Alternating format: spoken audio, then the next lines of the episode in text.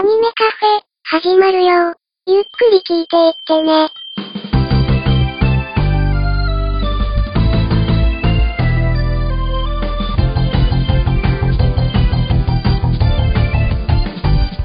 時とともに増える奇妙に星屑さえないように踏ん張るふっと癒し遅れてるものが僕ら空でかさむ感謝くたくたにすがしてたひどき傷をがあの頃に戻ってた星つえで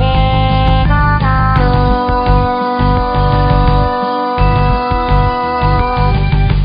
両方から柳田海の風へ突き上げる泣く網目からいましょう愛するキャラクターあわが思い出を連鎖して呼び覚まそうさあどうぞお好きな席へ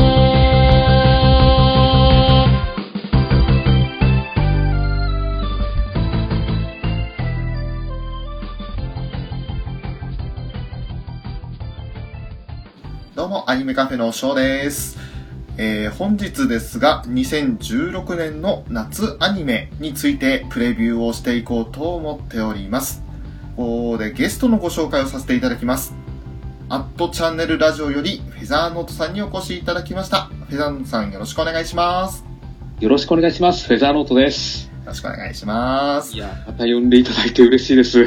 こちらこそですよ。本当にもう、たくさん出演していただいて、本当にお時間取っていただいてありがとうございます。あ、いえいえ、とんでもないです。金賞さんに怒られるんじゃないかなとあまりに呼びすぎてっていう気があすいえいるえ、んです大け丈ど。夫ですよ。金城さんは金城さんでいろいろと他の番組出たりしてますんで、そうですね。いろいろ出演されてますよね。もう本当にお互いに楽しみながらできるというところで、もう今回そのやっぱりアニメ作品、注目作品というところで、いろいろお互いに話したいところもあったので、ぜひとそもうです。ね。はい、本当にありがとうございます。で本日、ウラキングさんなんですけれども、えー途中で合流できれば合流したいと思っております。はい。それではどうぞよろしくお願いいたします。はい、よろしくお願いします。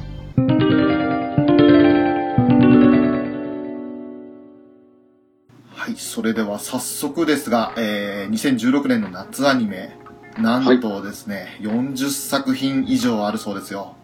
多いですね。多いですねでいつものも含めたりすると、やっぱり50本近くになりますよね。そうですね。それも含めて本当に50分超えてましたね。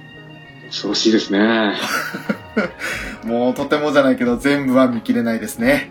はい。本当にこの中で厳選して、まあ10本15本でも見れたらいいかなというところではあそりうまですすね。社会人だとやっぱそれぐらいが限界でしょうね。そうですね。同じ作品でも、二つの物語がその同時に配信される、まあ、弾丸論破3だとか、はああー、ありますね。はい。10年ぶりに新シリーズが始まる D ・グレイマンですとか、はい。でまあ、我々が、まあ、特に注目してるのはラブライブサンシャインではあると思うんですけれども、そうですね。 そういったものも含めてですね、あのーその他にもいろんな、まあ、あの人気漫画のアニメ化作品ですとか、そして、はいまあ、まあ、フェザーノートさんからもおっしゃっていただいた第2期の作品ですね、7つの滞在やアルスラン戦記といったものも含まれているので、注目作品を追っていきたいと思います。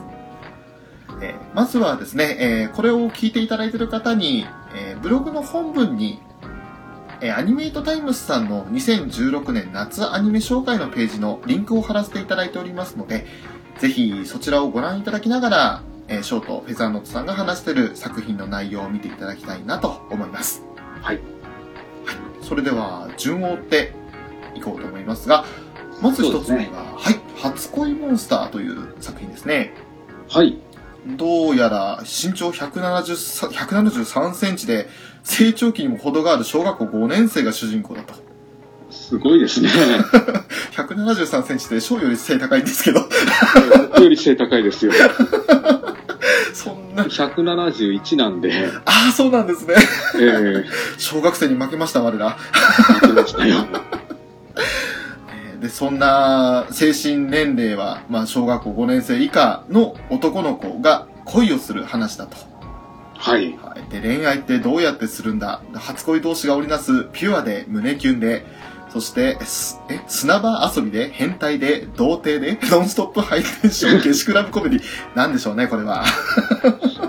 まあ、気楽に見られそうな気はしますね。本当ですね。あまり細かく考えないで、単純にバカやってるなって感じで見られそうですね。そうですね。で、この主人公の声が、はい。桜井孝宏さんですか小学校5年生ですよね。どんな生態してるんですかこれは、声変わり後ってことでいいんですかねで、いいんでしょうかね。だとしたら、渋くてかっこいいですよね。かっこよすぎますよね、小学生でこの声出しちゃったら。 そうですね。桜井さん以外にも、すごい声優さんいっぱいいますね。森久保祥太郎さんや杉田智和さん。はい。鈴ナ村。ナレーレションの大塚明夫さんも渋いですね。ーションに大塚さんですか。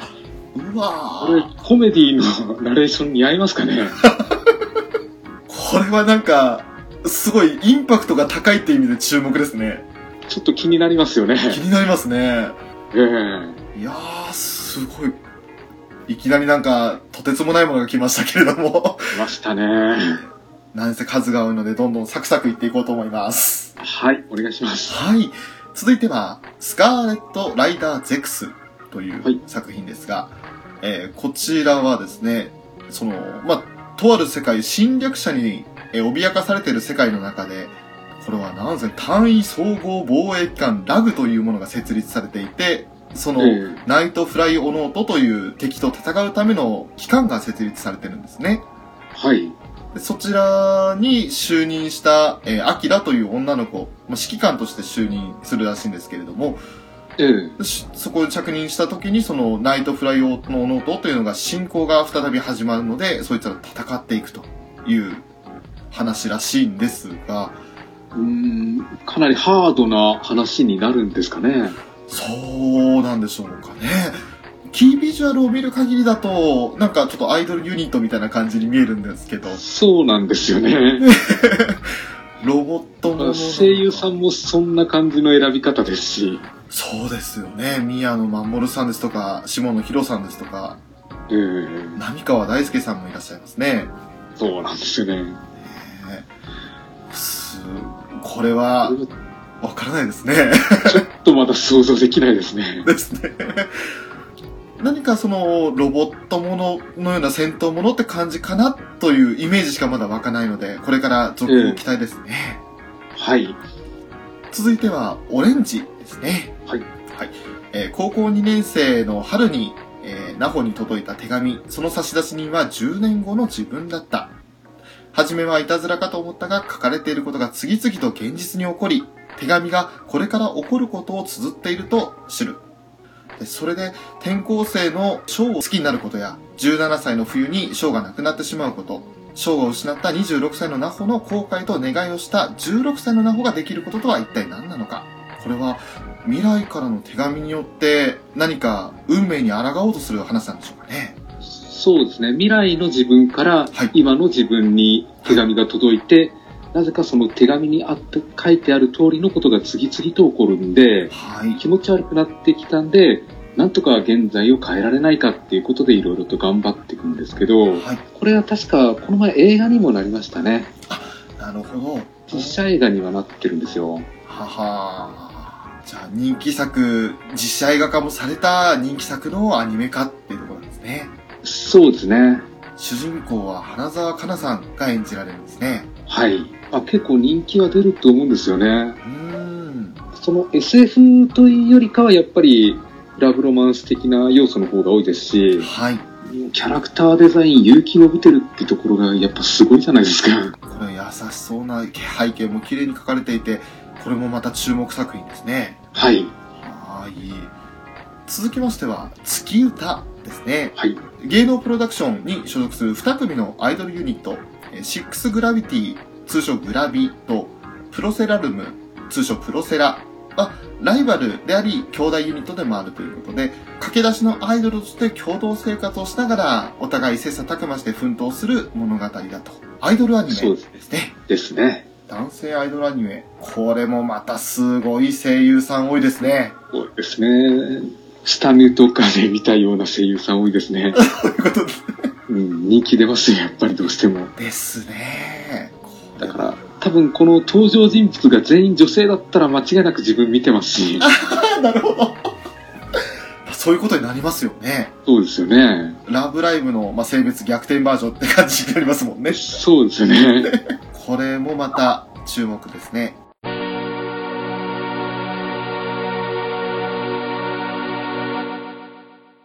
さて、ここで何やらは外が騒がしいようですね、フェザーノートさん。いよいよ時が来たわね。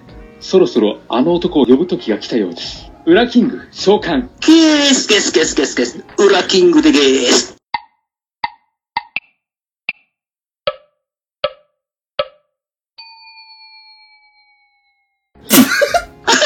ちょっと、こんばんは裏キングでございますこんばんは。なんかぐだぐだになっちゃいました ね。すいません、ちょっと面白く出ようとは思ってたんですけ ど。すもうちょっとちゃんと段取りやります。いません。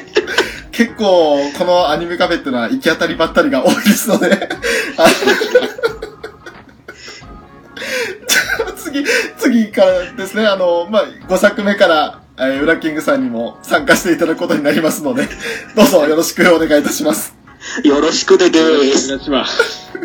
そんなキャラだった かなゲスキングですね、今日ね。以上、ちょっと使い魔っぽくしてみたけですよ。自分でも戸惑ってるよ、ゲスよっていうの。 まどっち側で受け取ればいいんだろう、これは。えー今日は非常に変なテンションのウラキングさんとお共にお送りしたいと思います。よはい。お願いします。ろしくお願いします。えーそれでは続きまして第5作目の紹介です。はいリライフですね。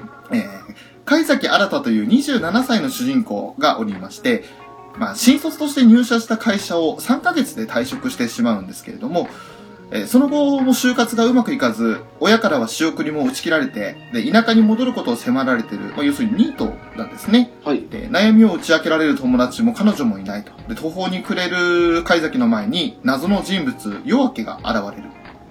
で、夜明けは貝崎にニートを対象にした社会復帰プログラム、リライフへの参加を持ちかけるんですけれども、その内容が飛躍、謎の飛躍で見た目だけ若返り、1年間高校生として高校に通うことだったという作品なんですけれども、なるほど。おお。これがですね、ショーの注目作品でございまして、えーあの、携帯アプリでコミコという漫画アプリがあるんですけれども、はい。そちらで現在も連載中、えーちょうどこれが配信される頃には133話まで連載をしている作品なんですけれども、今でもですね、1話から133話まで無料で見られるんですよ。えーすごいですね。。はい、いつでも見返すことができる作品なんですけれど、えーこれがですね、あの、まあ、薬を飲むと体だけ若返って、頭はそのまんまという、まあ、ちょっと某名探偵みたいな 流れになるんですけれども、そんな感じですよね。えっ、と、まあ、一回その高校生から人生やり直して、ちょっと考え改めてみようということで、その、本当に高校生に戻って、話が進んでいく。で、友達と一緒に、まあ、体育の授業を受けて、絶望を感じたりだとか、はい。体は元に戻ってても感覚は元に戻ってないんですよね。えーだから、10年前の自分に戻りきれてないんだけども、でもそれでも楽しみながら。で、勉強もすっかり頭から知識が抜けてしまっていて、学力も非常に悪くて、っていうような主人公なんですけれど。だはいはい。から人間性としては非常に、あの、優しい人なんで、その優しさをみんな、周りの人たちに与えながら、みんなと仲良くなっていくっていう感じ、そしの作品ですね。なるほど。うん。個人的にはこれはもう原作が大好きなので、えーもう注目してる作品であるのと、で、あとはまあ声優さん的にも、いろいろ最近よく聞く、例えば、あの、まあ、オーガっていう友達の役に、内田さんという方が演じてるんですけれど、マクロスデルタの主人公、ハヤテを演じてる内田さんですね。えーはい、でその他にも戸松遥さんですとか、木村良平さんですとか、えー結構名の知れた有名声優さんが参加されてらっしゃるので、そんなのも含めてちょっと注目ですね。はい。はい。でもこれ原作はまだ終わってないんですよね。はい、終わってないです。そうすると、1年後にまた27歳に戻るとこまでやるんですかね。どこまでやるのかはちょっとわからないですが、もしかしたらいいところで切って、人気次第では2期とかっていう形になるのかなとも考えてますね。あ、なるほど。ははい。そんなショーの注目作品ですね。い。では続きまして、サイキクスオの災難。これは、えー、サイキクスオ超能力者だということで、テレパシーやサイコキネシスなど、何でも自由自在に使うという主人公がいると。で、誰もが羨む最強の能力は、実は本人にとっては災難を呼ぶ不幸の元凶であると。で、そんな理由によって、その人前では超能力を封印してるんですが、目立たず人と関わらずをモットーにひっそりと暮らしていたのに、なぜか彼の周りにはいつも不思議な人間が集まってきて、次から次へと嵐のように災難が降りかかる。これはギャグ漫画ですかね。ギャグですよね、もう。うん主人公が神谷博さんだからもうひたすら突っ込みまくるアニメじゃないですか。あなるほど。でしょうね。サブキャラというか、いい役で小野大輔さんとかも出てらっしゃるんですね。そうですね。うん。これは神谷さんと小野さんの、 なんかこう、面白いやりとりが見られる作品なんでしょうか。だと思いますね。これはじゃああ、れ、オハスタの中でやるんですね。そうですね。だから、5分アニメとかそんな感じじゃないんですかね。みたいですね。ネット、はい。へえ、あ、でもその他にも一応深夜番組としてもやるんですね。あ、そうですね。オハスタって一回やって、その深夜でもまたやるんですよね。なるほど放。送形態としてかなり変わってますよね。面白いですよね。ですね。朝と深夜で。なかなか朝見れない人もいると思いますし、そうそう。そういった人は深夜に見てほしいという感じですね。しかも、さっきのリライフと同じ脚本が横手美智子さんなんですよね。へえ。 ってことは、脚本的にはかなり注目ですかね。そうですね。次に、デイズという、これはサッカー漫画ですね。ボールだけが絆で、何の取り柄もない、特技もない、けれど、人知れず熱い心を秘めた少年、つくし。彼が西東京の名門の成績高校サッカー部に入部した時に、運命は激しく回転を始めると。孤独なサッカーの天才の風間、超高校級プレイヤーの首相で水木、えトップ下に君臨するクールな司令塔の君下、優位が独尊系大型フォワードの大芝、くせ者が集う厳しくも優しい部活の中で少年たちはかけがえのない絆を結び始める。えーこれはサッカー部の汗と奇跡の友情の物語だと。ああ、いいですね。なるほどこうこういうサッカー漫画いいですね。いいですね。なんとなくホイッスルを思い浮かべる、そのうん何もできない主人公って感じがしますけど。これは、これはなんか安定して面白そうですよね。そうですね。どれだけ、まあ、リアルに近いサッカーの絵が見られるかってところも注目でしょうけど、やっぱ人間ドラマですかね、それ以上に。そうですね。うん。ねこれが高校の名前成績っていうことは舞台成績の街なんですかねやっぱりでしょうね、多分。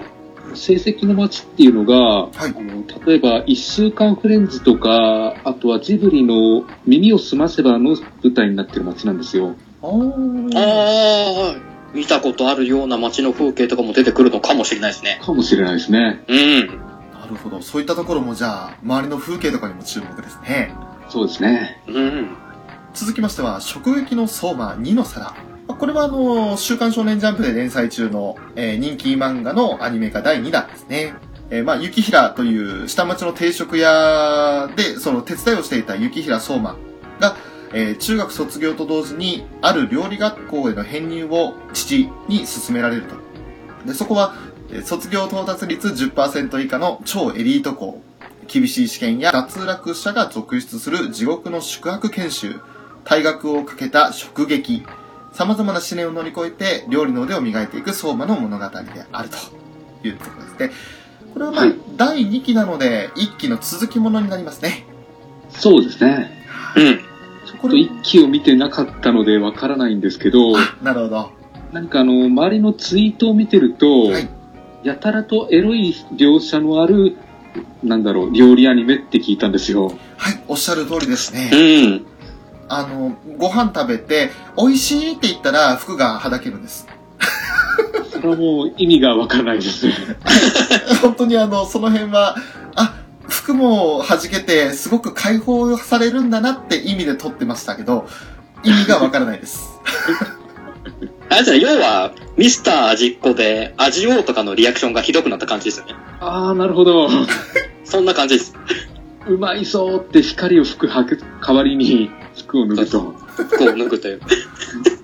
あとは、なんか、ムキムキマッチョの男がそれ食べたら、さらに筋肉が隆々とするみたいな、そんな表現もあったりしますけれど、そうですね。力がみのぎるぜみたいな感じの。 まあ、そんな、あの、ちょっとそういうところはね、描写的にどうかなってところもあるんですけれど、単純にあの、料理アニメとしては、すごく美味しそうな料理も作りますし、あの、これ見ててお腹空きますね。 そうですね。 うんうん。ぜひとも、あの、見てみると面白いと思いますね。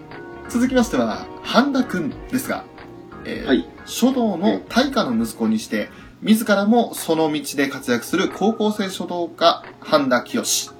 学校ではその近づきがたい佇まいから孤高のカリスマとして一目置かれているのだが、本人はそれを嫌われていると思い込んでいた。あの、バラカモンのスピンオフ作品ですよね。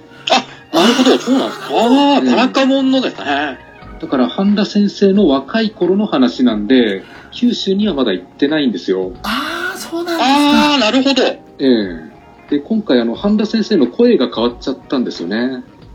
島崎信長くんですね。ええおお。ちょっとまあ、まあ、若いというか、子供の頃の話だと言ったら、声も若くしなきゃいけないんですもんね。仕方ないっちゃ仕方ないですけど、イメージがちょっと変わっちゃいますね。そうですね。その辺をだから受け入れられるかどうか。あの、九州での島ののんびりとした暮らしの話が好きな人にはうん。合うのかどうかっていうところなんですよね。ああ、なるほど。じゃあちょっとまた、バラカモンとは毛色が違うかもしれないですね。そうですね。うーん。というか、これも脚本横手美智子さんですね。あれどれだけ働くんだ、この 人。大忙しですね。春アニメの岡田まりさんみたいな状態になってますね。そうですね。うん。忙しいぞ。 えー続きましては、プラネタリアン、小さな星の夢。世界大戦後の降り止まない雨の世界。最近兵器の影響で人々に見捨てられた最も危険な街、風雲都市。そのデパートのプラネタリウムにロボットの少女がいた。彼女の名前は星野夢美。彼女はプラネタリウムの解説員で、1年間にたった7日間しか稼働することができない壊れかけのロボット。そこで彼女は30年間いつか誰かが訪れることを信じて一人誰もいないこの世界で待ち続けていた。これをまたどんなお話なんでしょうね。これはちょっとわからないですね。 今初めて聞いたんですけど、なんはい。か泣いちゃいそうだな、 これ見たら。そうですね。なんか、切ない感じも匂いますね。そうですね。ねえこの星野夢見というロボットを演じる月恵子さんって方はちょっとショーを初めて知る名前なんですけれど、うん、ちょっと聞いたことないですうね。ーん、そうですね。周りを固めるのは小野大輔さんであったり、日笠陽子さん、佐藤里奈さん、何名かはちょっと聞いたことある方もいらっしゃいますが、結構新人さんが多い印象でしょうか。そうですね。うん、うん、うん。ね、そういったものを含めて、ちょっとこれもまた、どんな作品なんだろうってところで気になりますね。そうですね。SF 好きな人にはちょっと気になりますね。ですね。うん。続きましては、B プロジェクト、鼓動アンビシャス。えーこちらもまた、男性アイドルアニメって感じでしょうか。えーはい。レコード会社うんうんガンダーラミュージックに新人 A&R として就職した主人公、墨空翼。まるで仕掛けられた罠のように入社早々アイドルユニット B プロジェクトの担当に命じられる。B プロジェクトを担当するということは所属する北コレ、スライブ、ムーンズ、ですかね。うん。ね3つのグループを担当するということ。初めての仕事は一筋縄にはいかず、トラブルやアクシデントが次々と巻き起こっていく。10人十色の個性的なボーイズと共に Be Ambitious。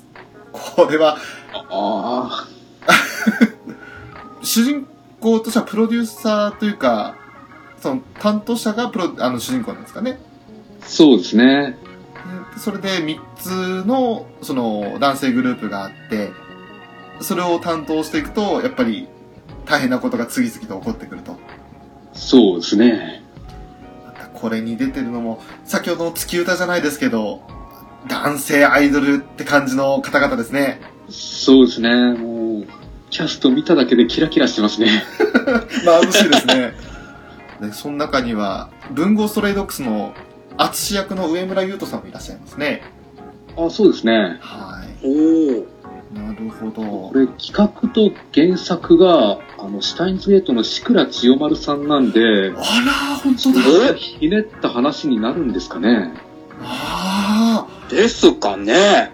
これはちょっとただのアイドルアニメじゃなさそうな気がしてきましたねちょっと気になりますよね気。になりますねこれ、総合プロデュースに西川貴教が入ってますよ。うなんわ、だってすごい。 TM さんが総合プロデュースらしいですよ。これは一体何なんだなんなんだこれは。う歌作るんじゃないですかもしかしたら。ーん。まさかお金の匂いがすごいプンプンしますね。しますね。この後、ゲームとか出ちゃいそうな気はしますね。あいるんでしょうね。うん。あ今後が楽しみな作品ですね、そうですね。えーそれでは続きましてこちらはフェザーノートさん推しの作品ですねテリーですね。ははい。ーいこのサイトには解説出てないんだ。 これはあの、抜群の野球センスを持つピッチャーの原田匠くんが主人公なんですけど、はい、はいこれ。がまだ中学入った時に岡山県の新田市っていうものかな新田市っていうものかなちょっと読み方わからないんですけど、はいそっちに引っ越すんですよはいはい。でその中学に入ったところから話は始まるんですけども、うん新田の東中学校の野球部に入ったんですけども、はやっぱりこの実力がすごすぎてこのなかなか自分の球を受けられ受け止められるキャッチャーっていうのがなかなかいないんですよね。なるほどうまあそんな中で、やっと自分の球をまともに受け止められるキャッチャーっていう長倉豪君と出会うんですよ。はいはい。でこいつとならまともに野球できそうだっていうことで話が始まるんですけう、んどうん。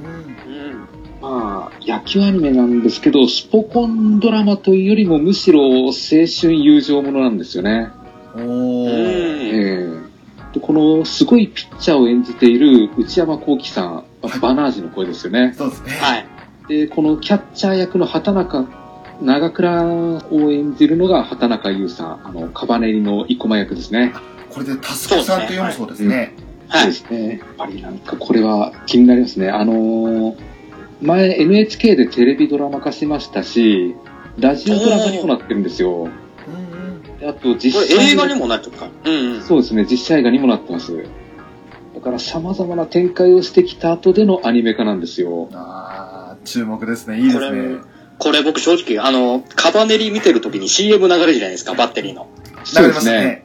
あれ見て、もう、あ、絶対これは泣けると思いました。泣けると思うんですよ。 絶対泣けるな、これは。ととにかくこの原田っていうピッチャーがすごすぎて、中学生になったばかりなんですけど、140キロのストレートを投げるんですよ。すごいいめちゃくちゃじゃないですか。ええで、このキャッチャーの長倉も、中学1年生で180センチあるんですよ。うーんでかっ返すよね。うん。これやっぱこれは気になりますね。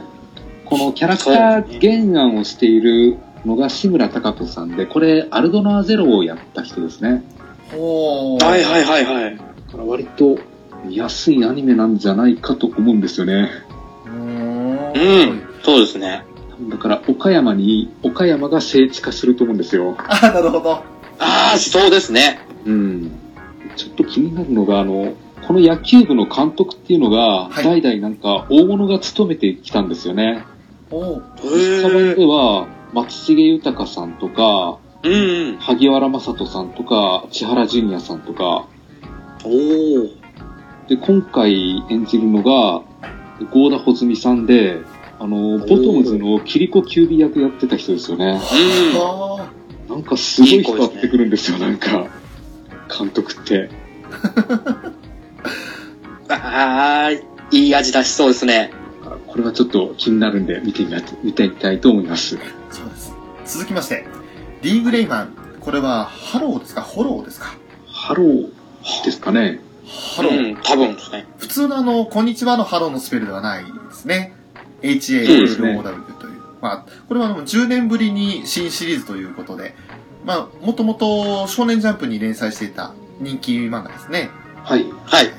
仮想19世紀末、悲劇を、まあえー嘆く弱い心によって呼び出された魂を魔導式ボディに閉じ込めることで作られる悪魔は、殺戮を繰り返すだけの殺人兵器となり、そらさらなる恐怖と悲劇を生み続けることで進化していく。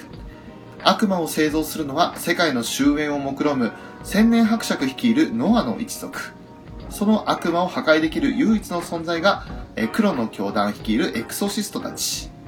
はるか昔から続く両者の戦いは何者かに筋書きされた裏の真実があった。これ原作はお読みになってましたかいや、ちょっと見たことないんですよね。僕これ前のアニメはちょこっと見てたんで、なんとなくはわかります。そうなんですね。書も原作もちょっとアニメも残念ながら読んでなくって見てなくて、あまり内容入ってないんですけれど、まあ、どっからまた最初からやるのかなどうなんですかねそれも気になりますね。10年ぶりそにうリメイクに当たるのか、続編なのか、 10年経って続編っていうのもなかなかないですよね。ないですそようね。ですね。。うん。虫 C はかなり焼きましたけはど、い。うーん、どうなんでしょうね。でもあ演じてる役者さんも違うんですよねきっと当時とはあ、もう全部変わってますね。あ前はアレン・ウォーカーを小林優さんがやったんですよ。あはいはいはいはい。で、神田が桜井さんかな前は。おおおで、ララビを鈴村さんがやってたんですよ。今回は全部違いますよね変えてきてましたね。そういうとこ考えるともしかしたらあれですかねリメイクっていう扱いにも近いかもしれないですねそうですね。ですね。うん。もしリメイクだったらまた一から、まあ、特にショーのようなにものにとっては見やすいのかなという気がするんでちょっと楽しみになりますね、はいはい。続きまして、アルスラン戦記風神乱舞。これは、ショーが注目している作品2つ目ですね。おーはい。剣謀術作が渦巻く大陸を舞台に、千脇ニコードル戦いの日々。そして何より一人の少年が成長していく姿をドラマティックに描くアルスラン戦記。銀河英雄伝説などで知られる小説家、えー田中良樹氏が手掛け、1986年の第1巻発売を皮切りに、現在14巻を超えて続巻中。シリーズ累計600万部を突破。2013年から鋼の錬金術師の漫画家、荒川博夢氏によるえー紙コミック版の連載もスタートし、こちらも4巻までに累計250万部を突破する状況ですね。あの、そういった人気作品になっているんですけれども、もともとあの、昨年、2015年の春から、え2期にわたって、こちらはアニメがはやってたんですけれども、それの、まあ、続編ということになりますね。そうですね。はいなかなかにですね、あの迫力のある、まあ昔ながらの戦略と、その、戦い方っていう感じがするんですけれども、えーすごくですね、あの、まあ、一期の方では、谷底に油を敷いて、その谷底、霧がかかってて、谷だと見せかけないところに敵を陥れて、そこに火を放って全員焼き殺したとか、そういう うん。戦い方をしているシーンもあったんですけれど、はいはい。なかなかにですね、あの、一期でもだいぶ、まあ、あの、アルスラン、主人公のアルスランは成長したんですが、えーそのアルスランの元に集った進化のダリューンですとか、あとは、まあ、宮廷画家として、その、将来的には、アルスランの元で働くというふうに契約をした、あの、策略家のナルサスという、はいえ登場人物もいるんですけれど、そういった人物たち、強力な、その、仲間たちと共に、自分の王都を奪還するという目的で、今動いている途中で一部は終わったんですよね。あの一部はどこまでやったんですか一部はですね、えっ、と、とりあえず、王都を奪還しに行こうって言って、その、戻ってる最中で一回終わっちゃったんですよ。ああ、なるほど。これから多分この2部からは、王都について、そこで奪還作戦を行ってっていうところで、次になると思うんですよね。じゃあ、エクバタオナはまだ取り返せてない感じですかですね。そこから始まりますね。ちょっと原作の方しか読んでなかったんで、アニメの方はよく知らないんですよ。あ、なるほど。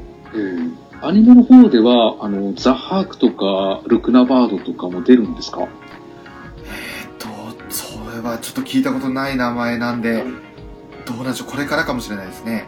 これからかもしれないですね。 わかりました。いちょっと、まだあの、正直、ショーは原作を知らずにアニメだけを見ていたので、ええその、次々来る展開をただ見て、圧倒されるばっかりだったんですよ。ただ、登場キャラクターがすごく魅力的なキャラクターが多くて、ギーブというあの、銀融詩人なんかも、なんかこいつ食えねえやつだなって感じもしますし、あとは、ギーグがファランギースを呼び止めるシーンがすごくいいんですよ。 そうですね。結構チャラ男ですよね、ギーブって。そうですね。でファランそこの極真、そこの美女、そこの絶世の美女とか言って呼び止めるんで。そうですね。あとは、まあ、ダリューンを演じてるのは、最近生涯を推している細谷さんですね。そうですね。うん。えーナルサスは浪川大輔さん。はい。で、エラムは花江夏樹さんで、まあ、ビスケットなどを演じた方ですね。そういった方々が、えー周りを固めている、すごい、あの、迫力もすごい作品ですし、もう全然その、キャラクターの演技力に疑問を抱くようなこともないので、すごくあの、没入感のある作品ですかね。うん、そうですね。はい続きまして、弾丸論破3、ザ・エンド・オブ・希望が峰学園未来編、そして絶望編という2つの作品ですけれども、こちらはウラキングさんが、えー、おすすめ作品ですね。そうですね。はい。でこちらなんですが、ウラキングさんからぜひ注目点などをお願いできますか。まあ、もともと原作のゲームがあって、はいと、一昨年ぐらいかな、に一回アニメ化をして、はい。もうしている作品で、まあ、もう、ハイスピードに 推理するアクションなんですけど、おー。登場キャラクターは、全員、あの、超高校級の何々っていう、何かしら一つを秀でた特技を持ってるのがいまして、はい。おう。まあ、例えば、超高校級のスラッガーですとか、超高校級の名探偵ですとか、おー。あと、超高校級のギャンブラーですとか、はいはい。いろんな秀でた能力を持ってる方々がいるんですけど、希望が峰学園の中に、まずこう、監禁されまして、監禁まあ多分ゲーム原作だと最初入学式に入って、で入学式終わった後に、突然眠らされて、ある教室の一室にその奴ら集められて、おー。で出ようとするんですけど、もう入り口が全部封鎖されて、一切出れない状態になるんですね。へー。その中で、あの、モノクマっていう、ちょっと、風変わりな、クマ、クマなのか、何なのかみたいな、マスコット的なキャラが出てくるんですけど、はい学校の中から外に出るためには、一つ方法があるって言われて、そのためには、まず、この集められた奴らの中の一人を誰かが殺す。おえう。ー殺さなくちゃいけない。はい。で、もしその殺人が起きた時に、学級裁判っていうのを始めて、はい。で、誰が犯人かなのかを、みんなで話し合って決めるんですね。おうー。ん。で、例えばもし真犯人、こいつが黒だって言って、うん言って、もし、それの黒の人が当たれば、はいその真犯人の黒は、えー、いろんな面白い形で処刑されます。お、面白い形。はい。いろいろ、その、超高級、高校級の何かに例えたいろんな殺し方とかいろいろあるんですけど、おう例えば、バイクに乗っけられて、でもうずーっと延々ぐるぐる回されて、バターになるとか、あのギャグなのかサスペンスなのかわかんなくなってきたんですけど。あの、いまあ、逆要素もありつつ、サスペンスがメインなんですけど、はいはい。はいまあ、いろんな処刑があるんですけど、で、もしその、違う人を黒にしてうん、で、真犯人が白になって、その犯罪を成立させた場合は、その黒、もともと殺した犯人は外に出れるっていう、おなお。るほど。そういう図式で、こう、いろいろな、殺人事件が何何度も起きて、その度に学級裁判をして、本物の黒をみんなで決めるっていう。ああ、それは殺人鬼を外に出すっていうことをし続けると、なんか悪いことが起きたりするんじゃないですかまあ、そうなんのでしょうけど、まあ実際は本当にちゃんと基本は本当の黒を当てて、はい。でもその黒の人が処刑されるっていう。なるほど。あ形が、うんなんですけど。あまり苦労を外に出すとゲームオーバーにゲームはなったってことなんでしょうか。まあそうですね、ゲームで言えば、はい。なるほど。はあ、はあはあはあ、それをアニメーション化したのが今回のこの作品2つだと。そうですね。あの、このゲームだと1と2が出てるんだけど、はい。 1と2のキャラが多分総登場するおー。形ですね。えっ、と、た、どっちがどっちだったか忘れちゃったんですけど、これ時間軸になってまして、はい。えっ、と、絶望編が多分過去の話、未来編がその後の話なのかな確か。おー。こう順番に時系列ごとに順番に見ていくと、いろんな秘密が分かってくる。徐々に徐々に分かってくる。っていう作品で、今回初めてこの同クールの中で、同じ作品で過去と未来で一本ずつ出すっていう、そうですね。それが変わってますよね。変わった、変わった手法で今回は放送するんで、はい。ものすごく楽しみですね。うーんやっぱ両方一緒に見た方がいいってことですかね。そうですね。見ていくと、やっぱり徐々に徐々にその過去にあったことが未来でどう反映されてるかとかがは分かると思うんで、あ。なるほど。これ、どっちも主人公とか登場キャラは違うんですよね。えっと、そうです。基本的に一緒の、両方の作に出るキャラもいるんですけど、うん。基本的に多分絶望編が前の弾丸論破での主人公の苗木誠くんっていう子を主軸に持っていく形で、多分絶望編がその2の主人公かなをメインでやっていく形だと思うんですね。はいはい。で、これ、あの、ゲームの時もそうだったんですけど、もう声優陣が超大物ばっかり使ってるんですよ。すごいですよね。苗木誠役に尾形めぐみさんですとか、はい。はい。あとはそうですね、モノクマ役、本当は大山信夫さんだったんですけど、もともとは。うん。まあちょっといろいろありまして、タラコさんに変わったりとか、はいはい。物水さんにさすが、んのりこさんとか、ドラミちゃん役とか、うんあもうちょ、本当に超一流の声優ばかりを使ってるっていう、ゲームの時でそれで、だけどすっごい注目したんですよね。ー。うんうん。で今回もまた見ると、超大物ばっかり使ってるんで、そうですね。陣太さんもこのゲームあのやってたっておっしゃってましたけど、その中であの、ミモリンがいたよって話されてましたが、この作品でも、えー、これは絶望編の方にはミモリン出てですね。そうですね、はい。なるほど。で、やっぱり、翔さん一押しの細谷さんも、あ、すごそういですいるんね。で、 出てますね。 はい。はい。謎解きのその、やっぱり多分その、シナリオの徐々に徐々にこう、謎が解けて、いろんな伏線が回収されていくストーリーは、まあみんな好きだと思うんで、はいはいうんうんぜひ見ていただければと思いますね。わかわかりました。はい。ありがとうございます。はい。続いては、7つの大罪、えー、聖戦の予兆ですね。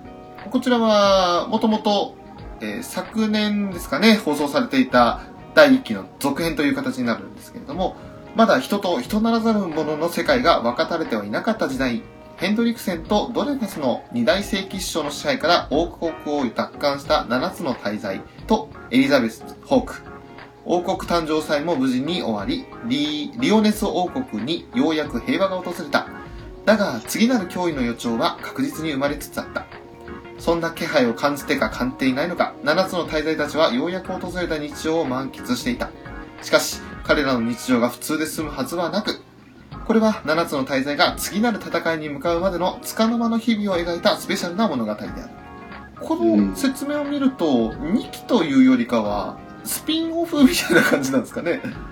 ですかね。ちょっと前作見てなかったのでわからないんですけど。あ、はい。これ多分、あの、僕一応原作も一通り読んでアニメも一期見てるんで、はい。多分一期と二期の間ああ。の話だと思うんですよね。まなあ、る実ほ際そど。の漫漫画ではそんな描かれてないんですけど、うんうん。 4週だけの放送なんで多分本当につなぎ的な感じ4 4話では終わっちゃうんですか。はあだと思いますね、この放送スケジュールを見る限り。いはい。しかも8月28日からなんですね。そうなんですよ。ものすごい中途半端なタイミングでの放送なんで、ああ。そうですねなるほど。 本当につかの間のちょっとしたつなぎ的な感じで、じゃあもう、はい秋とか冬に2期やりますよという感じになりそうですかね。そうですね。ですね、はい。あーかもしれないこれは、まあ、1期もショーは見たんですけど、忘れずに見見逃さないようにしなきゃいけないなと思いますね。時期的に。まあでもちょ、そんな大きい話ではないと思うんで、うん多分次2期やるとしたら本当に次の、まあ、10回っていう大きな敵キャラの集団が出るんですけど、はい。そいつらが出てきてからの話だと思うんで、なるほど。その前のちょっとした感じの話ですね。続いては、美南高校地球防衛部ラブラブ。おっと、タイトルでなかなかおっていう感じですけど。北関東某所美南市。美南高校の地球防衛部はひょんなことからバトルラバーズにラブメイキング、過去変身して、制服部が繰り出す怪人と戦うことに。バトラバ活動も早半年、レビ宇宙の放送する番組のせいで制服部と戦わされていたことが判明。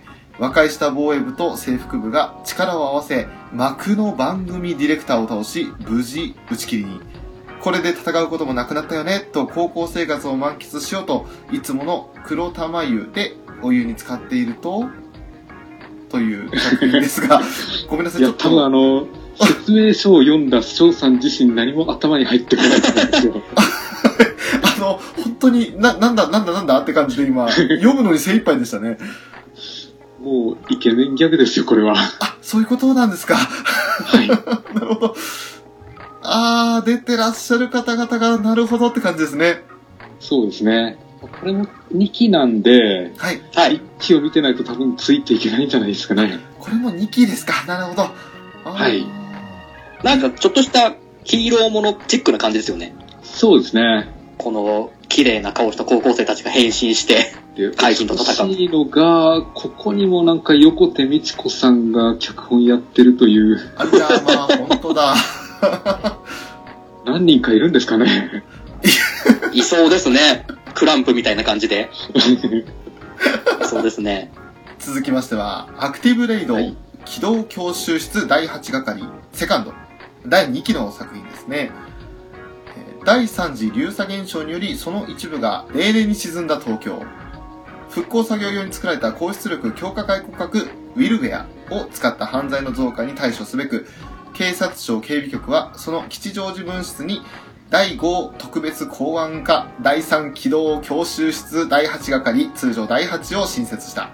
様々な法的制約としがらみに縛られながら、知恵と勇気と口八丁で凶悪事件に挑む若者たち、過去一部除く、決済完了、出動せよこれすいません、一気見てなかったので、ちょっと話があまり入ってこないんですけど、ご覧になった方そうですね。僕も1期をちらっとしか見てなかったんですけど、はい。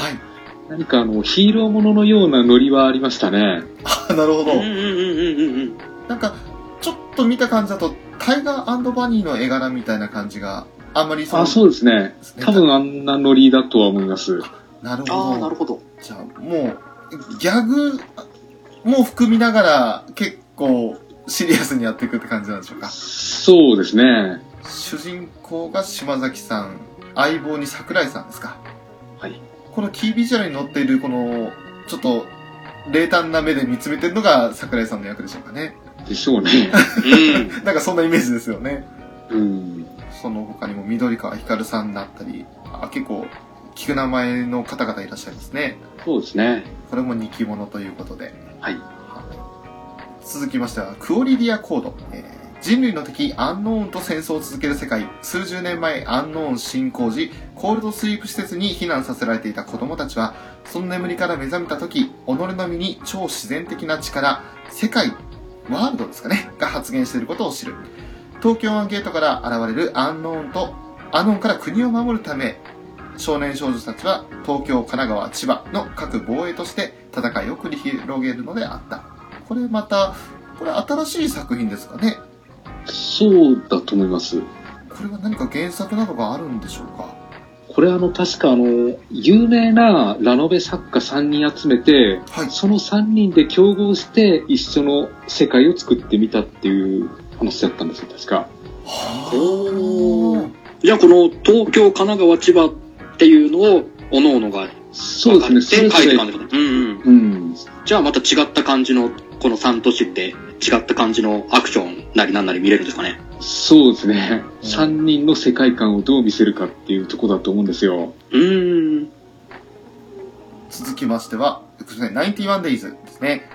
えー、こちらは、ショーがちょっと注目というか、どんな作品なのか気になるなってところで、見たいなと思ってる作品なんですけれども、はい。はい舞台は密造酒の闇取引で賑わいを見せる町ローレスその町に時を得て降り立つアビリオ彼はかつてこの地でマフィアの抗争により家族を殺された男ある日アビリオのもとに謎の人物から一通の手紙が届くその手紙をきっかけに彼は復讐の火を灯しローレスへ舞い戻るそして敵であるバネッティファミリーに侵入し復讐を果たすためにドン・バネッティの息子ネロに近づく殺しが殺しを呼び復讐は新たな復讐へと連鎖する悲しき運命に導かれた男たちの91日間の物語の結末とはなかなかなんかあのハードそうな感じが、そうですね、気にはなりますよね。気になりますよね、シリアス路線でずっと引っ張ってってくれるんだったらすごい面白いと思います。うーんどんどんどんどんどうなるんだどうなるんだっていう感じで毎週毎週楽しみにできそうですねそうなんですよね。あの、脚本書いてるのが、ジョーカーゲームの岸本拓さんなんで、あおーと重めの話を作ってくれるんじゃないかという期待はしてるんですけど、あなるほどなんかキービジュアル見てもいきなりこう銃口を向き合むあのお互いに突きつけ合ってるシーンですしかなえりえ緊迫した雰囲気っていうのは見て取れますよねそうですね。これはちょっと91日間だけの物語っていうのがやっぱりちょっと緊張感増していいですよね。そうですねその91日をどう描いていくのかってところも注目ですねはい。はい。続いてはチア男子ね人を応援することで主役になれる世界で唯一のスポーツがあるそれがチアリーディングチアリーディングに青春をかけるちょっと訳ありだけどキュートな男子大学生たちの物語柔道で挫折した坂東は幼馴染の橋本に誘われて前代未聞の男子チアリーディングチームブレイカーズを結成する集まってきたのは理屈っぽい溝口大食いのトンお調子者の関西人、源と一郎。そして、チア経験者の美少美青年、翔という個性派揃い。壊したい何かを持つ男たちの新たな挑戦が始まる。何か、 すいません、ちょっとわかんないんですけど、自分もちょっとわからないですうね。ん。原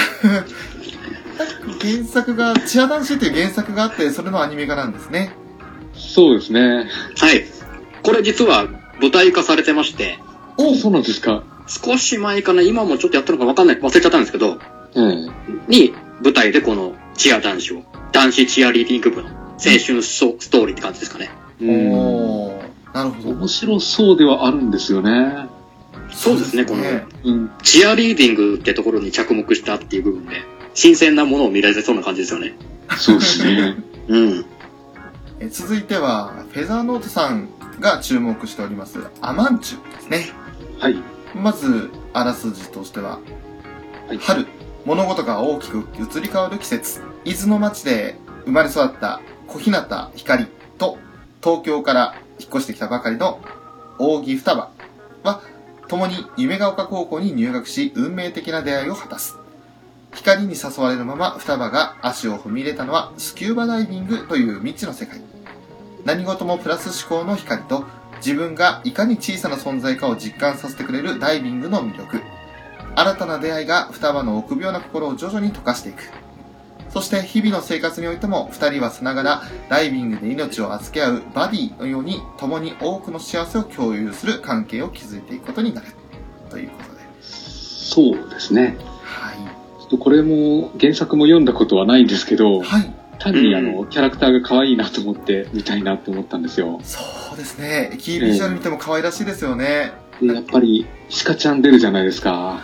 出てますねはいはいはいはい、言ってますね。なんか猫みたいな小動物の声やってるんですけど、おおそれだけでもなんか楽しいなって思って、じゃあこのキービジュアルでなんか宙を舞っているこの猫みたいなのこれがシカちゃんですかそうですね。なるほどこのよくわからない生き物が鹿ちゃん ですね。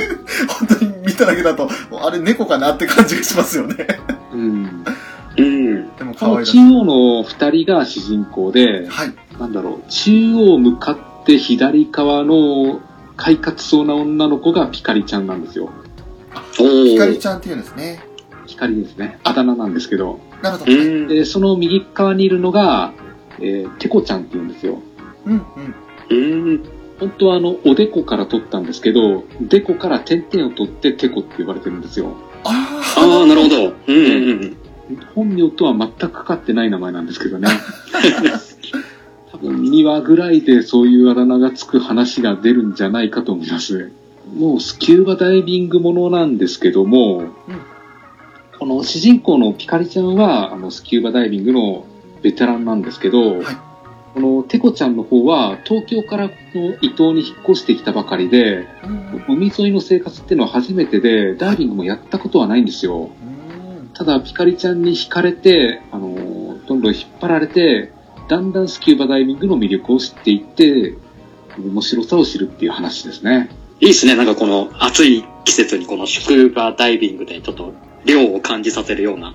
そうですねあのアリアを描いてる天野梢さんが原作なんでああ、はいはい割はとい。楽しめるとは思います、うんじゃあもう、水かかせたらお手の物って感じですよね。うまいと思いますねねえ、アリアでもそうだったんで。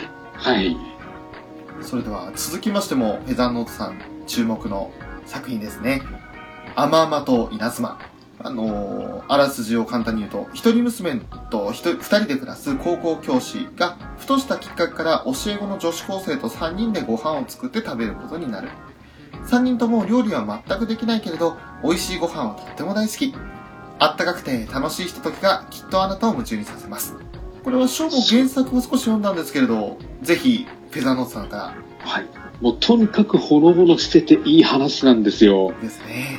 この主人公の犬塚浩平先生が、浩平という主人公なんですけども、はいあの妻を亡くしまし、妻を亡くして半年後なんですよね。はい。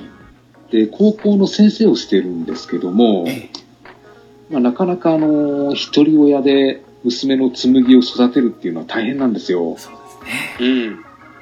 ただあの、この子、犬塚先生は料理が全くできないんで、うん紬ちゃんに美味しいものをなかなか食べさせてあげることができないんですよね。はい。なんかあの買ってきたものばかり食べさせてるような感じで、うん。うん。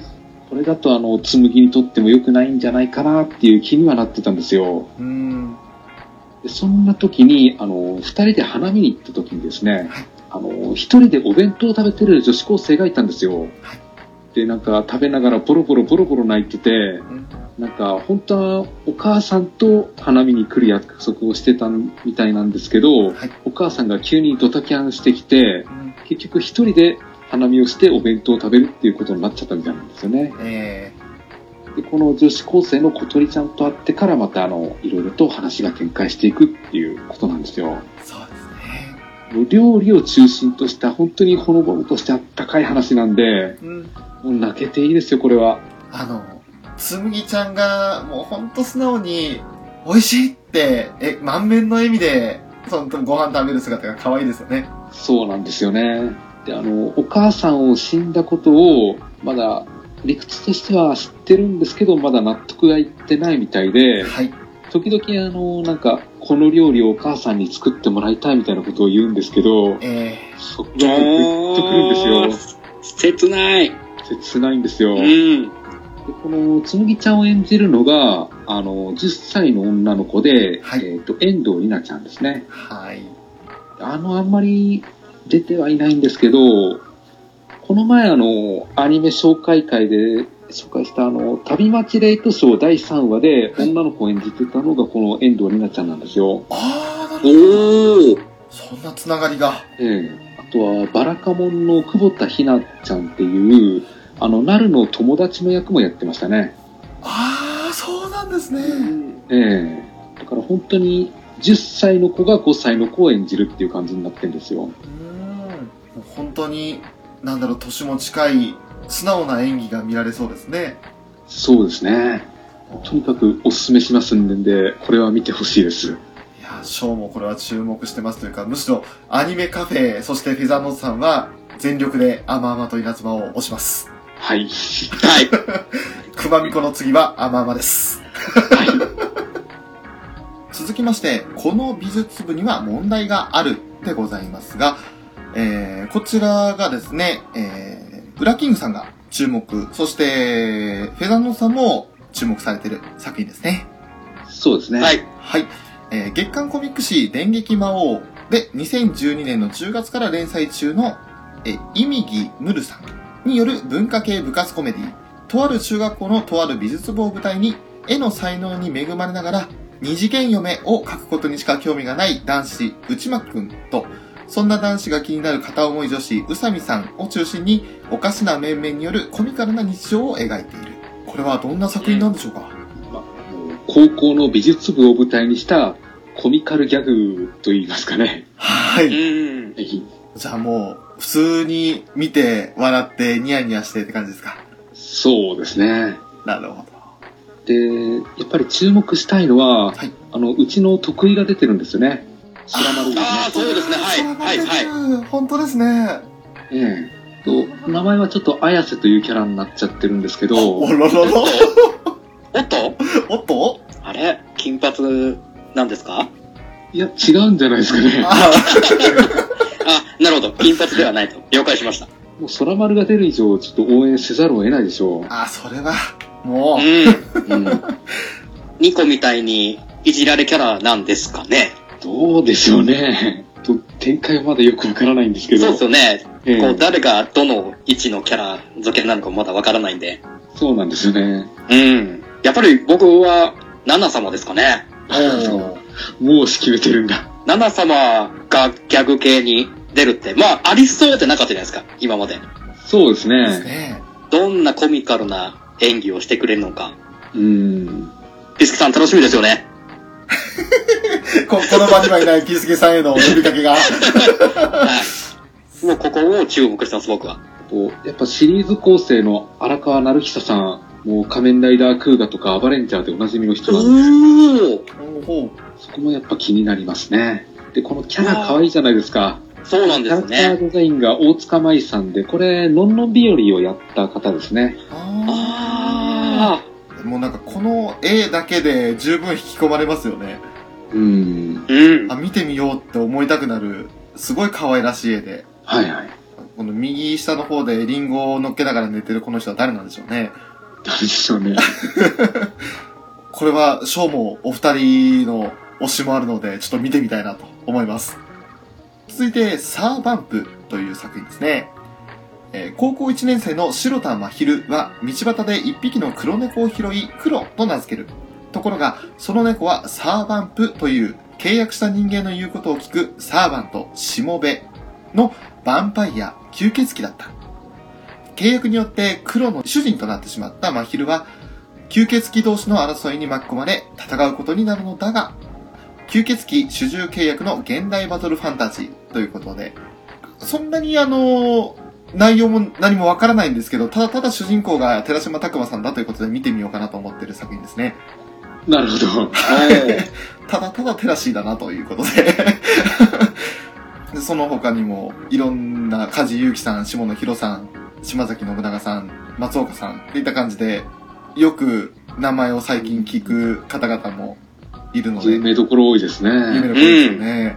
絵柄もなんか、どこかで見たような絵柄だなって思った時に、リボーンみたいな絵だなって一瞬思ったんですけど、おーなるほど。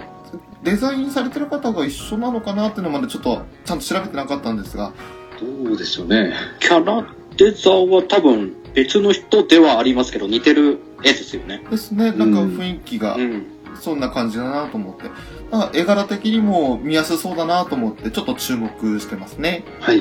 はいーい続いては、不機嫌なもののけ案という作品ですね。えー妖怪払いとは、本来住むべき隔離世から何らかの事情で移し世にとどまる妖怪たちを、えー隔離世へ送り届ける仕事である。ある日、妖怪に取り憑かれた高校生、足や花江は、偶然見かけた連絡先を頼りに、妖怪払いを行うもののけ案を訪れる。そこにいたのは不機嫌そうな主、安倍の春一きだった。訳あってそのまま芦屋は、えー、もののけ庵の奉公人、アルバイトとして働くことになる。安倍と芦屋の妖怪払いコンビと、妖怪たちの物語が幕を開けると。これもまた、妖怪退治ものなんですかね。なんですかね。雰囲気というか、い感じ的にはあの、妖怪アパートの優雅な日常みたいな感じなのかなって個人的には思ったんですけど、ああ、なるほどうん。うんそれともちょっと違う。あれはなんか妖怪たちと和気あいあいとやろうぜって感じだったから、これは退治者ってところで、まあ一部の妖怪とは仲良くしつつ、悪い妖怪を退治していく、元あの元の世界に戻していくって感じなんでしょうかね。ちょっとこれも見てみないとどんな作品かわからないところありますね。そうですね。これにもまた梶裕貴さんですね、主人公。はい。すごいです。本当お忙しい方ですね。 続いて、リライトという作品ですね。緑化都市、風祭り、文明と緑の共存という理想を掲げたこの都市に住む天王寺小太郎は、神戸小鳥、吉野春彦らの友人たちと平凡な日々を送っていた。そんな平和な風祭り市に年1回の騒がしい時期が訪れようとしていた。都市を挙げての収穫祭、巨大な文化祭のようなその催しに、小太郎は記事のネタ集めをすることになる。笠祭りでは未確認生物の情報やオカルトチックな噂がまことしやかに囁かれていたからだ。同時期、小太郎の身に不可解な出来事が降りかかり始める。小太郎はオカルト研究会の部長、センリー、アカネに助けを来い。知り合いの生徒たちをも巻き込んで調査を開始するのだったと。これは、どんな作品なんでしょうね。これもちょっとよくわからないですね。ね、何か原作とかもとか一応あるんですかね漫画原作か何かでしょうか何でしたパソコンゲームでしたっけパソコンゲーム確か。なんか、そんな感じがしますよね。ええキービジュアルを見るとそういう雰囲気もありますよね。そうなんですね。うんうんうん。ねうんまああまりちょっと掘り下げできないですね。こんな作品ですそうですねすいませんなんかこれ、こう、絵柄とはちょっと、のギャップがありそうな、サスペンス要素もありそうですよね。あうー、んなるほど。キービジュ日アル暮だらしけみでたあいな感じとか。あー ああ、なるほど。ちょっとそんな匂いがしなくはないですね。なんか、監督が金色モザイクの天翔さんなんで、どっちの方向に行くんだろうなって思いますですうよ。ーん。あーちょっと見てみて、面白い話か、厳しい話かってところですね。これはちょっとわかんないですね。続いては、モブ最高100。普通に100って呼んでいいのかなはい。人生でうん超能力は必要ですか、自己表現が下手な超能力少年影山茂雄、通称モブ。普通の生き方にこだわり、超能力を封印しているモブだが、感情が高ぶり、その数値が100になった時、彼の身に何かが起こる。インチキ霊能力者、悪霊、謎の組織。モブを取り巻く様々な人に囲まれて、彼は一体何を思い、何を選ぶのか。漫画ワンという、これはアプリケーションで連載してるんですね。そうですうね。ん。なんか説明聞いた感じだとちょっと面白そうなん面ですよ白。そうですね。何が起こるんだろうですね。演じられてる方々の中にも、大塚明夫さん、あ、お細谷ー。さん、 あ、あとかっつって、 ね。あとは桜井さんに松岡さん、これまたすごい声優さん多いですね。だからギャグで入っていそうでありながらもなんか結構重いテーマは使ってそうな気もするんですよね。そうですねう。ん。ちょっと実際に見てみて、どんな作品なのかってところですね。ですね。ええこれ原作がワンさんなんで、あの、ワンパンマンとかはいはあの方ですよあ、ね。なるほど。い。なるほど。あ、言われてどみればっ絵ち柄がすに行くのかなと。はい。面白そうではありますね。そうですね。はい、気になりますね。続いては、えー、ウラキングさん注目されてるベルセルクですね。はい。こちらはちょっと、まあ、このページには説明がないので、実際に、これは原作、裏キングさんお読みになられたんでしょうかあの、序盤から中盤にかけては一応読んでたんで、はい。まあもう、ダークファンタジーの傑作じゃないですか。おそううですね。ね、一度アニメやった後に今度劇場版で、3部作ぐらいでしたっけーん。うん、どうでしたっけで、確か映画化も、アニメ映画もやりましたし、はい。その流れで再びテレビアニメになってたんで、うん。これ、このストーリー的にどこから始まるのかがちょっとわからないんで、うう。ん。どっからかにもよりますけど、多分、最初からではなさそうなんですよね。登場キャラクターって、多分、1回目のショックを終えて、ガッツが復讐のキャスカを助けるために、だと思うんです。グリフィスを倒しに行くために、うん。復讐をしに行く旅だと思うんですけど、いやー、もう、ドクロの騎士ですよ、何より。大塚さんですね。大大塚先生が演じられるんで、めちゃくちゃかっこいいんですよ。あと、ナレーションにも石塚さんですかはい。ごいっすね渋い。これは多分、2回目の職を描くのかな、描いてほしいんですけど、はい。どんなまた地獄絵図を描いてくれるか、うん。そこが何より楽しみですね。ですね。これは外さないでしょう。まあ、これは外せないですよね。うん。劇中華で平沢進さんなんか使うんですね。もう相当多分力が入った作品だと思うんで。うん。なんか、男って感じですね。そうですね。うん。続きまして、サンダーボルトファンタジーという作品ですね。えー、これはなんか中国か韓国かの漫画原作なんですかみたいですね。うん。なんか人形劇のような感じもするんですけれど、あ、人形劇ですね。確かに。うんうんうん。なんか俺アニメイレブンでこれ見たな、この作品の紹介。なんか日本の企業と台湾の企業が確か協力で合作でみたいなことで作った作品ですかね、もしかしたら。そうですね。ね。で、原作脚本があの、うろぶちげんさんですね。ああ。マギカマギカの。おー。音楽沢野博之さん。これは、とにかくキャストがすごいですよすね。ごいですね。うん。鳥海康介さん、諏訪部純一さん、小山力也さん、鈴村健一さん、大御所ばっかりで、とどめのナレーションが田中敦子さんですから、とんでもない。あー。本当に隙がないですね。本当ですね。いかんせんキャラクターの名前がわからないという。 ちょっとね、読みづらいんですよね。ね主人公をりんちゃんと呼んでしまっていいのかどうですね。りんちゃんっていうキャラクターじゃなかったらあれですね。りんさんって感じがしますけどね。か、 りん節也っていうみたいですけどね。りんせつあ。はおー。あ。 2番目が、えっと、小不感。やっぱり日本の読み方じゃないですね。ですね。えうーん。これはなかなか、まずキャラクターの名前を覚えることから始めなきゃいけなさそうですね。ねアニメじゃなくて本当に人形劇なんで、はい。こういうものをやるっていうのもなんかまた挑戦的だなって思うんですよ。ですね。うん。続いては、タイムトラベル少女、マリ、ワカと8人の科学者たち、えー想像は想像する。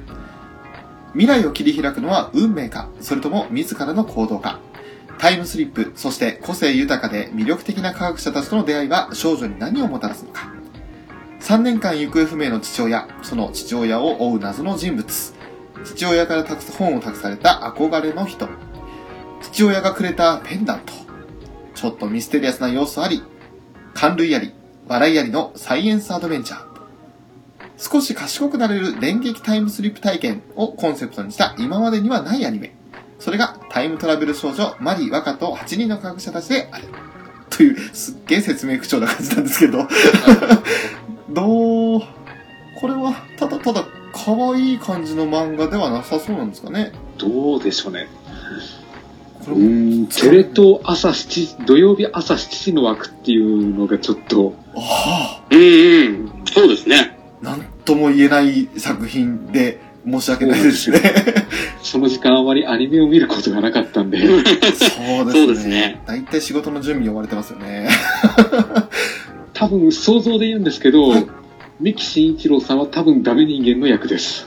おー。フランクリンっていうキャラクターを演じるってことですが、ダメ人間ですか三木慎一郎はやっぱ最近ダメ人間の方がかっこいいんで、あうん。あその他にも石田明さんとかもいらっしゃいますね。そうですね。おー。井上貴子さんもいらっしゃる。ちょっと内容的には想像がつかないので実際に見てみてからって感じですね。はい。はい。続いては、商売ロックショートという作品ですね。えープラズマジカ、シンガンクリムゾンズといったアニメ本編に登場した、それぞれのバンドの日常が垣間見れるオフショットエピソードが満載のゆるーく楽しい商売ロックのスピンオフショートストーリーということで、すみません、これちょっと商売ロックという作品をまだショー見たことなかったのでわからないんですが、お二人はご覧になってますかはい、あ、見ましたね。あ、なるほど。僕も、はい。ちょろっと見ました。それのスピンオフ作品ということで、単純にその原作というか商売ロック自体を見た方には本当に楽しめる作品になりそうですね。そうですね。うん。原作というか、一期の頃の話は、シアンという女の子がはい異世界に行って、うんそこで出会った少女たちと一緒にバンドを組んで、うんえー悪者を退治するっていう話だったんですけど、おー最終回で、あの、シアンは結局元の現代に戻ってきちゃうんですよ。はい。うん。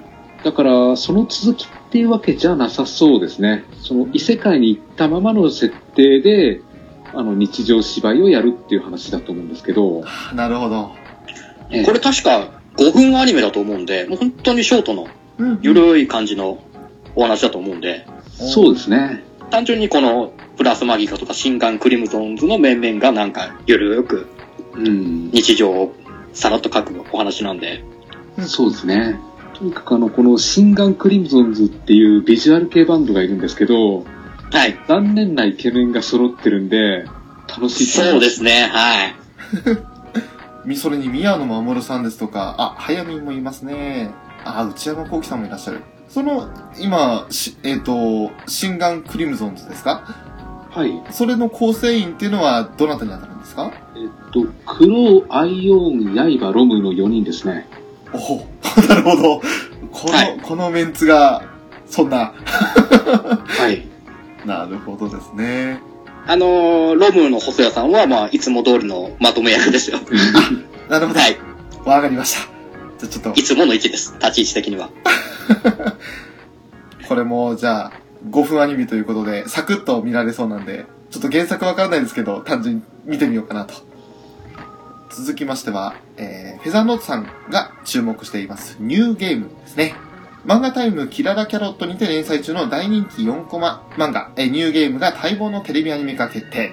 高校を卒業して幼い頃に夢中になって遊んでいたゲームを作った制作会社、イーグルジャンプへ入社した青葉は、そこでそのゲームのキャラクターデザイナーを務めていた八神光と出会う。憧れの人の下でも働くことになった青葉は、えー初めてのお仕事に戸惑いながらも、こうをはじめ個性的な先輩社員に助けられながら少しずつ成長していく。ゲーム会社で働く女の子たちの日常を描いたお仕事ガールズコメディが今幕を開ける。あの自分もともと法文社作品が好きなんですよ。はい。うあーのん。ゴチウサとか、金モザとか、うん今やってるのですと、三者三様とか、アンハピですね。はい。はい。もう法文社作品はずっと追ってきたんですけど、もう今回法文社枠にこれが来たって感じなんで、もう必ず見るっていう感じです。あ、なるほど。はいはい。で、この監督の藤原さんと、はいえーシリーズ構成の下さん、うんでキャラクターデザインの菊池愛さん、それと制作会社の動画工房さん、この4つなんですけど、はいこれが全くあの、未確認で進行形と一緒なんですよ。ほう。はいはいはいはい始まって、ニューゲームっていうアニメをまた作ることになったんですよ。プラスチックメモリーズももう結構重なってきてはいるんですけどね。だからあの、まあ、ほのぼのとした、ほのぼのと見られるギャグアニメだと思ってください。楽しいと思います。もう特キにャあラの、深いテーマとかないはずなんで。おー。はい。単純にもう、こう書いてある通り、その、こうと先輩社員たちの話を笑って、ニヤニヤして見て、いい作品って感じですかね。そうですね。で、あの、にネットの中でちょっとセリフだけ有名になっちゃったのがあって、はい今日も一日頑張るぞいっていうのが、あこの作品なんですよ。らこれなんですかこれなんですよ。あー、なるほど。 4コマ漫画の1コマに、この今日も一日頑張るぞいって、何気なく書い作者が書いた1コマなんですけど、はい。それがなぜか大ヒットしちゃったんですよ。あの、へつい先日、その、なんかすごく印象に残ったものがネットに転がってたので、うん。あの、まあ、す先週のちょうどこの、一昨日ですね、収録の。一昨日に、あの、朝一番に、今日も一日頑張、仕事頑張ろうって意味込めて、そのコマを俺貼り付けてツイートしましたね。あ、そうなんですか。今日も一日頑張るぞいって。なんか、す ご元ネタく、がこれです。あ、そうなんですね。ええあ、これはなんか、ちょっと運命感じたんで、ショー見ますから、まず。 なるほど。へえ。全然知らずに使いましたけど、まさかの、 つながりができました。パート2に続くよ。ゆっくり聞いていってね。